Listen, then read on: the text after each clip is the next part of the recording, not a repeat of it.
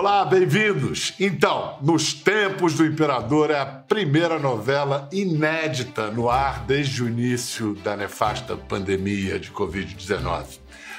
O trama é centrado no conflito histórico entre um jovem, o imperador Dom Pedro II, homem de coração dividido e convicções em xeque, e Tonico Rocha, um político conspirador escravagista, principal rival do monarca interpretando esses dois polos, dois atores à altura do desafio.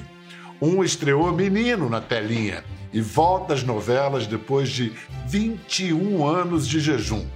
O outro estreou tarde na televisão, com quase 40 anos, mas aí não saiu mais do ar há mais de uma década, quando fez sua primeira novela. Celton Mello e Alexandre Nero, que prazer! Opa, Bial, Onero. Olá, Bial. Olá, Celta, um prazer imenso. Prazer, amigos. Então, alívio de ver finalmente no ar, vocês começaram a gravar isso ainda em 19, não foi isso? Foi, cara. A gente começou antes da pandemia, né, Nero? A gente começou.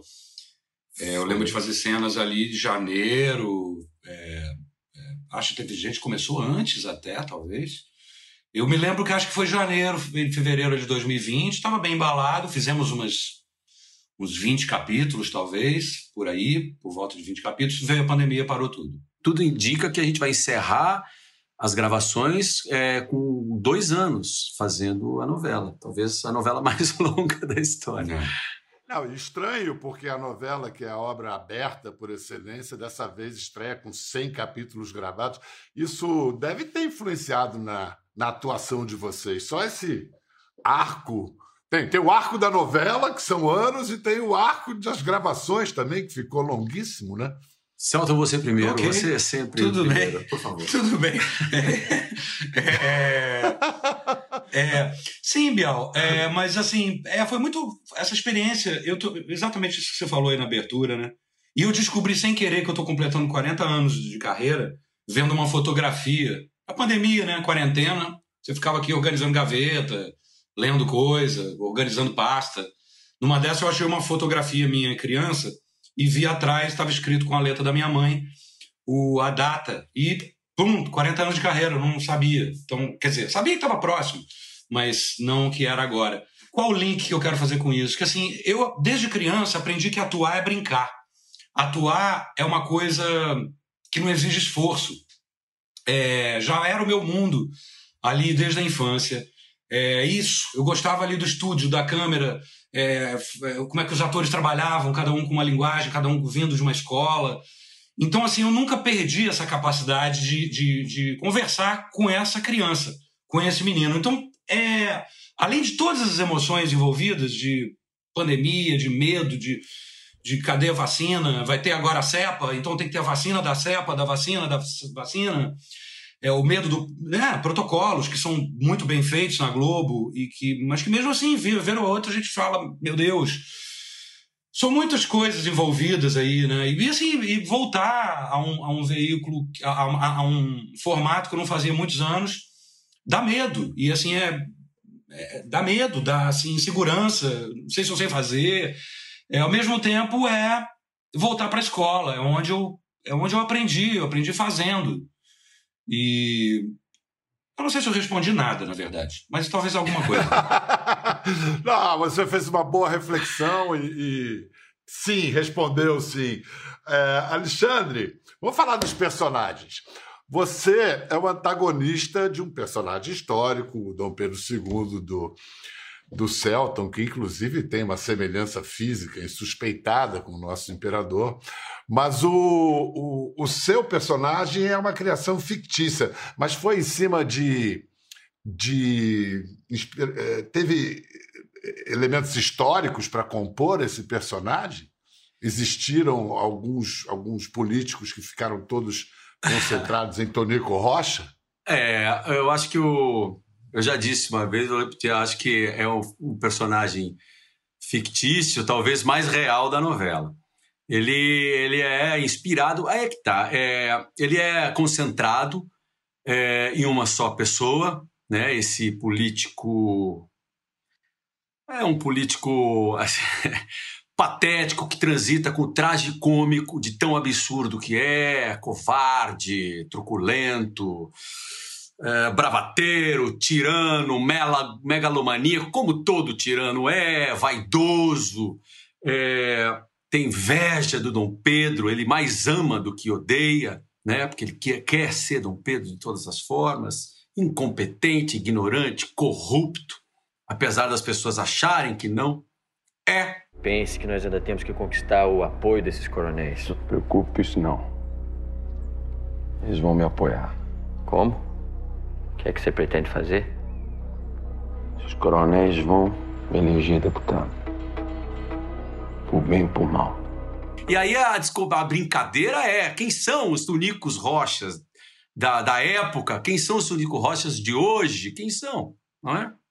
Você não poderia ter sido mais claro, Nero. A gente entendeu tudo.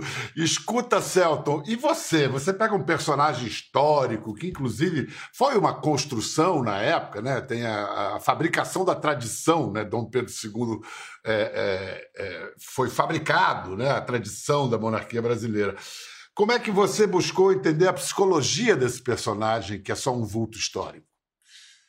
Você me deu a palavra mágica, a psicologia. já, já fã né, do tema.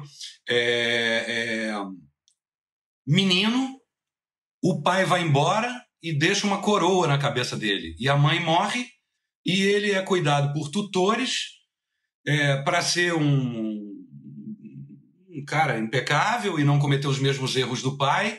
Ele seria um excelente é, paciente do Dr. Caio Baroni no sessão de terapia né? Porque ele cresceu com esse peso de uma nação nas costas com 10 anos de idade, com 14, é, foi emancipado para poder assumir e tal.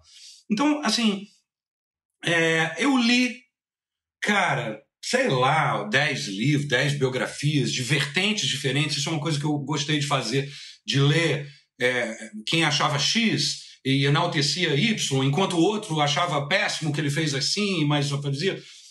Eu li de tudo, eu, aí descobri coisas, porque na verdade eu digo descobrir e não redescobrir, porque muitas coisas da escola às vezes não ficam fixas, né?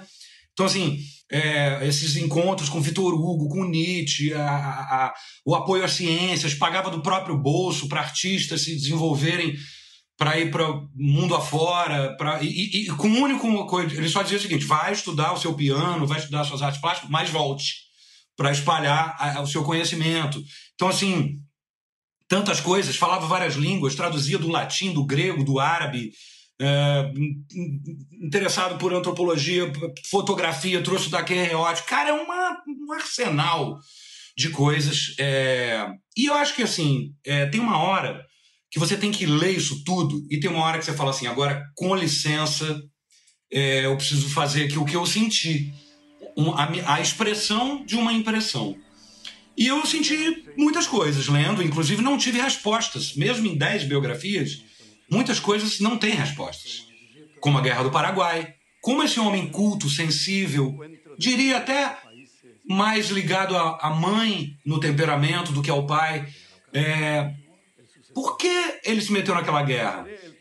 O general Solano Lopes, filho do ditador Carlos Lopes do Paraguai. Ele me procurou no acampamento de surpresa. Seja anunciar? Mas isso é uma invasão. É... Por que a abolição é, não foi antes? É, são perguntas que não, que não têm resposta. E que eu é, é, entendo que os autores também procuraram não dar essas respostas. É, imagina, se os historiadores né, se debruçaram e tiveram dificuldade, então o que a gente dá é pergunta. E isso é muito bom, porque é o princípio da arte, né? Entreter e levar à reflexão. Então, se o público ficar, mas isso aconteceu? Esse Tonico Rocha aí, será que ele é uma junção daquilo com, a, com assado? Deixa eu estudar. Pô, se tivesse movimento de deixa eu estudar para ler, para ver como foi na verdade, a gente ganhou aí muitas coisas, né? E, e desculpa, pode crer, eu, e, e desculpa, Biel, e, público... e completando mais uma coisinha, porque eu faço de novo o link com a infância. Em algum lugar, eu conheço esse menino assim, eu não carrego o fardo de uma nação nas minhas costas, eu carrego o fardo de ser da dor e a delícia de ser quem eu sou. É, e comecei criança. É, mas tive, tive e tenho pais e mães vivos que me apoiaram. Mas assim, a responsabilidade de uma criança é, é uma coisa que eu entendo. Então, assim, tem algo que eu entendo nesse cara. O fardo do menino prodígio, que é uma graça e é uma desgraça também. Mas vamos ver então algumas cenas que revelam traços desses dois antagonistas nos tempos do imperador.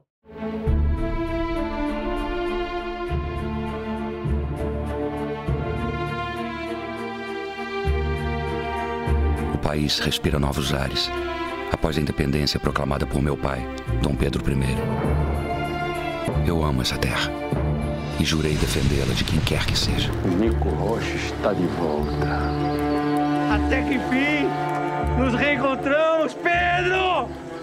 Pedro! Vou lançar minha candidatura a deputado pela Bahia. Primeiro passo para me escalar até o Senado. Agora é só engordar esses pretos aí, dar um par de sapato, pronto, tá aí. Os meus eleitores estão aí. O imperador quer passar o trem em nossas terras para quê? Prejuízo na certa. Os donos das terras têm muito poder e influência nos destinos do Brasil. Em alguns casos, até mais que eu. Com o apoio de vocês, eu lanço aqui a minha candidatura a deputado pelo Recôncavo Baiano. Muito obrigado. É a primeira vez que vocês trabalham juntos? Vocês dois? Primeira vez. É, primeira, vez. vez. E, e, e, tem sido. A gente, a gente, na verdade, a gente se encontra pouco. E, É. e, eu- é uma pena, mas assim, é- é- eu, eu admiro muito o Nero, acompanho a trajetória dele. E ele, ele, ele. Eu costumo dizer o seguinte: essa novela. Assim, o protagonista dessa novela é o Brasil. É, os papéis principais são da Gabriela Medvedovsky e do Michel Gomes. O dono da novela, proprietário, é o Nero, que é ele que bomba e faz, acontece 200 mil coisas. O meu papel ali é, é o espírito da novela. O, é, é, eu pairo sobre essa novela. Inclusive, eu nem tenho tantas cenas. É uma espécie de. Eu, eu represento a alma da- dessa novela. É bonito. E as poucas vezes que eu encontro com o Nero, a gente, inclusive, tem se divertido bastante, porque nós temos muito volume. Eu não lembrava, e parabéns ao Nero, que fez muitas novelas nesse tempo que eu não faço, porque é o seguinte: é o volume é ridículo de quantidade de coisa para decorar, e a minha cabeça está fritando, eu não consigo. Então, quando a gente vai gravar junto, a gente fica rindo um do outro, como dois moleques, e vendo assim a desgraceira do outro, sabe? Assim, ah lá, vamos ver se vai conseguir. Aí vai. Aí Quem vai fala. esquecer primeiro? Aí Quem vai lembrar é, agora? Às Quem vezes sou eu que consegue? saio, fico vendo, às vezes ele fica me vendo, a gente fica vendo um ao outro, assim, e se divertindo pelo volume, cara. É um volume absurdo, é surreal. Fazendo um link que você, lá no início, falou da pandemia, é, primeiro que tem essa coisa da relação com o público, que é uma das coisas mais gostosas que eu gosto de fazer. Eu me divirto muito fazendo novela, tá? É uma coisa que, que nunca, nunca tive esse sofrimento. Me divirto, esse, essa resposta com o público, você vai moldando, você vai azeitando o personagem conforme você vai assistindo junto com o público. Eu acho isso uma diversão. Infelizmente, a pandemia nos, nos privou disso. E outra coisa que, que tem nos privado é, é a relação. Quer dizer, essa segregação que a novela, a- o tema da novela impõe, também está acontecendo por causa da pandemia. Quer dizer, ninguém tem se relacionado, é, a gente está cada um no seu camarim, a gente não tem se encontrado para as festas, não tem se encontrado para vamos beber um chopp no final da não, não tem por causa da pandemia e isso tem, tem tido um sofrimento muito grande para mim especialmente porque eu falo barbaridades né? o meu personagem fala barbaridades para as pessoas isso é terrível eu, eu adoro falar barbaridades desde que depois eu possa abraçar e beijar as pessoas o problema é que eu falo barbaridades e não posso abraçar e beijar ninguém e, e eu entrei nessa novela no início, a primeira coisa que me chamou a atenção, eu falei, cara, eu quero ser amigo do Celton.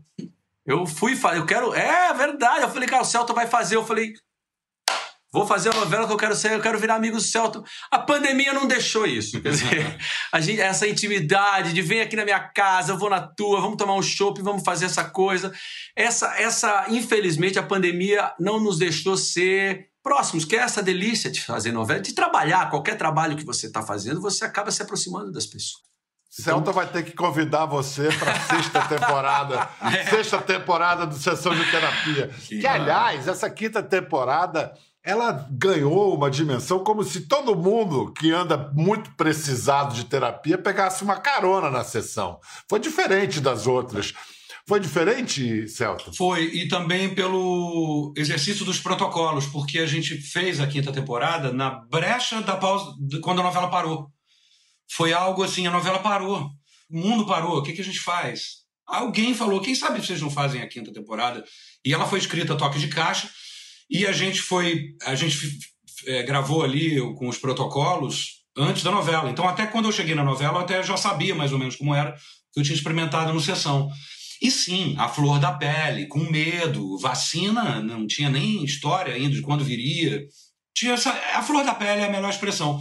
E isso imprime, né? Nos atores, no trabalho dos atores, no trabalho na densidade, que é o, que é o material. E isso, então, assim, a quinta temporada foi, foi, foi muito muito bonita, porque também tem esperança. O Sessão é um, é um trabalho que eu amo fazer, porque ele tem dá esperança na humanidade, sabe? Assim, é, linkando coisas é, é, bem diferentes, assim, mas assim, eu fiquei. E você percebeu isso na reação do público? Eu... Você teve uma reação diferente do, do que nas outras temporadas? Sim, eu acho que o público dessa vez estava. É, tá, a gente está adoecendo, né, Biel? Diariamente é, é, é um adoecimento é, da pandemia, um adoecimento psicológico, físico, cansaço mental. Então, cada vez mais as pessoas precisam de ajuda, né? E, e essa série cumpre esse papel. Eu acredito que para você, Nero, a música tenha sido sempre um remédio para esse adoecimento, para essa a doença que, que nos cerca. E você, durante a pandemia, gravou, foi seu quarto álbum, né? É, é. A dramaturgia, que até bem adiante na sua vida era o plano B, Agora é o plano A, mudou a hierarquia entre música e, e dramaturgia? É, essa hierarquia, ela tem a ver só com questões financeiras, na verdade. sempre sempre foi essa hierarquia, sempre foi.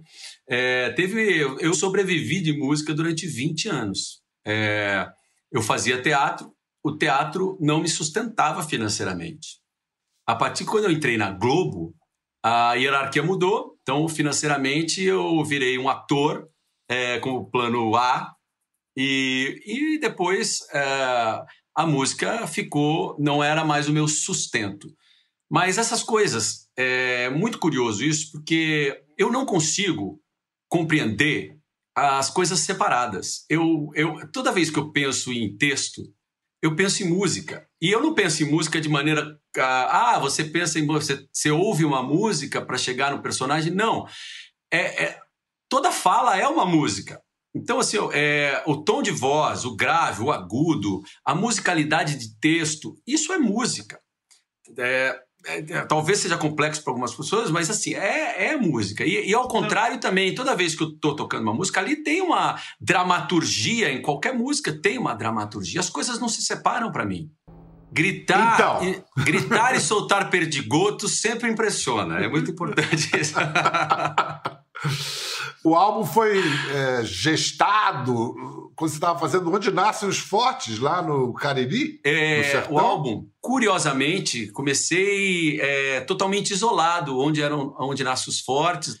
E eu não tinha mais vontade, assim, de registrar isso em álbum, um disco e tal, mas ali comecei a compor, comecei a escrever coisas depois de muito tempo e falei, eu quero mostrar isso para as pessoas. E terminando o disco agora, que devo lançar depois que a novela parar as gravações, aí com calma eu vou pensar como, como vamos fazer.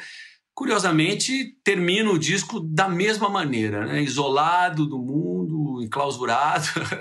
Mas mesmo nesse isolamento, eu sei que o disco tem participações da Elsa, tem do é. Milton Nascimento, e tem uma coisa preciosa, que é a, a última letra que é o Dir Blanc escreveu antes de morrer. Como é que se deu essa parceria? Foi toda anterior à, pan à pandemia? Presumo Foi sim. durante. É, eu entrei em contato lá com o Aldir, tudo começou com a mulher dele, entrei em contato com a Mary, para se fazer um espetáculo de teatro através com a obra literária, que é muito pouco conhecida do Aldir, e, e parte das músicas, claro, provavelmente lá do B, do Aldir. Eu sou apaixonado por Aldir, tenho essa ideia há muitos anos, E papo vai, papo vem, o Aldir, ao contrário da, da, da maioria que sempre, qual o Aldir é aquele rabugento, cara, o Aldir é, era a pessoa mais fofa que eu conhecia, assim, foi, foi muito bem recebido. E nesse processo de conversa, de e-mails, ah, eu estava gravando o álbum e, e comentei com ele, falei, será, Aldir, que você... e ele de maneira gentil e atenciosa, falou: vamos fazer. Qual eu, o nome eu, da eu música? gosto de uma frase que chama virulência. Eu gosto de uma frase que é na falta de ar, num governo deserto. Ele estava inconformado com tudo isso que estava acontecendo. Estava muito difícil para ele.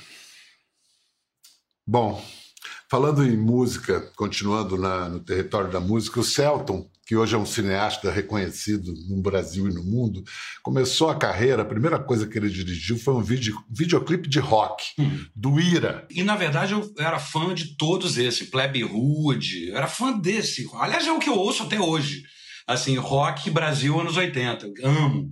É, espero inclusive que volte um novo movimento de rock and roll é, assim no Brasil. É, eu tinha uma, eu era vidrado naquela banda, é, é muito ligado também Titãs, imagina, Legião, Renato Russo, um poeta brilhante. Mas tinha um negócio no Ira que era simples e seco. Não sei, eu gostava, gostava das músicas, acho elas falavam comigo de alguma forma. Curioso lembrar disso assim. Ah, e a presença, você falou do Renato Russo, vai fazer 25 anos agora, acho que Cazuza, outubro Barão, que ele morreu. é. Cazuza. Não, é, é, isso está muito presente né, ainda. Sim. Por falar em ah, o passado, presente e hoje, vamos, eu proponho para vocês um, um exercício, ver o que, que o Brasil de 21 teria a aprender, se é que o Brasil aprende alguma coisa, com o Brasil de 1840. Nossa, bom, para aprender eu precisaria estar ensinando, eu preciso dizer alguma coisa que precisa ensinar. Não sei se eu sou o cara certo para ensinar alguma coisa. Mas, mas o que está Mas- se provando hoje na educação é que é- é- é possível aprender, ensinar é impossível. Mas uma coisa que eu acho importante, talvez, é que a gente, no caso do Tunico, pensando aqui, pensando na, na novela especificamente, até no, até no Dom Pedro, inclusive, que a gente tome muito cuidado com líderes. Eu acho que o Brasil tem que parar um pouco. Acho que talvez uma maneira. A gente tem que parar com um pouco de depositar demais as esperanças em cima de um, um de fulanizar as coisas sabe? Eu acho que a gente precisa começar a pensar como cidadão, um negócio mais amplo. Isso não é um cara que vai salvar os salvadores da pátria, os messias, os mitos, os líderes, sabe? A gente tem que começar a, é porque é, é um congresso, é, sabe? É uma câmara, é muita gente. A gente tem que começar a ampliar esses pensamentos. Esse salvador da pátria que se repete na história do Brasil, curioso, né, Celton? O Pedro II meio que abdicou de ser um salvador da pátria, apesar do poder imperial que tinha. Sim, e, e é, é curiosa essa, essa, essa, essa tentativa desse exercício que você propôs aqui para gente, do que, do que trazer de lá para cá como uma melhoria. é, e é isso mesmo, assim, a gente, a gente não tem memória, é, então é importante uma novela como essa para a gente lembrar é, o passado é, para não cometer os mesmos erros no presente e, e iluminar o futuro. Mas assim, eu fico muito ligado e aí tem tudo a ver com o que o Nero está falando, eu gosto muito de ouvir é, e ler. é, e eu sou encantado com Ailton Krenak.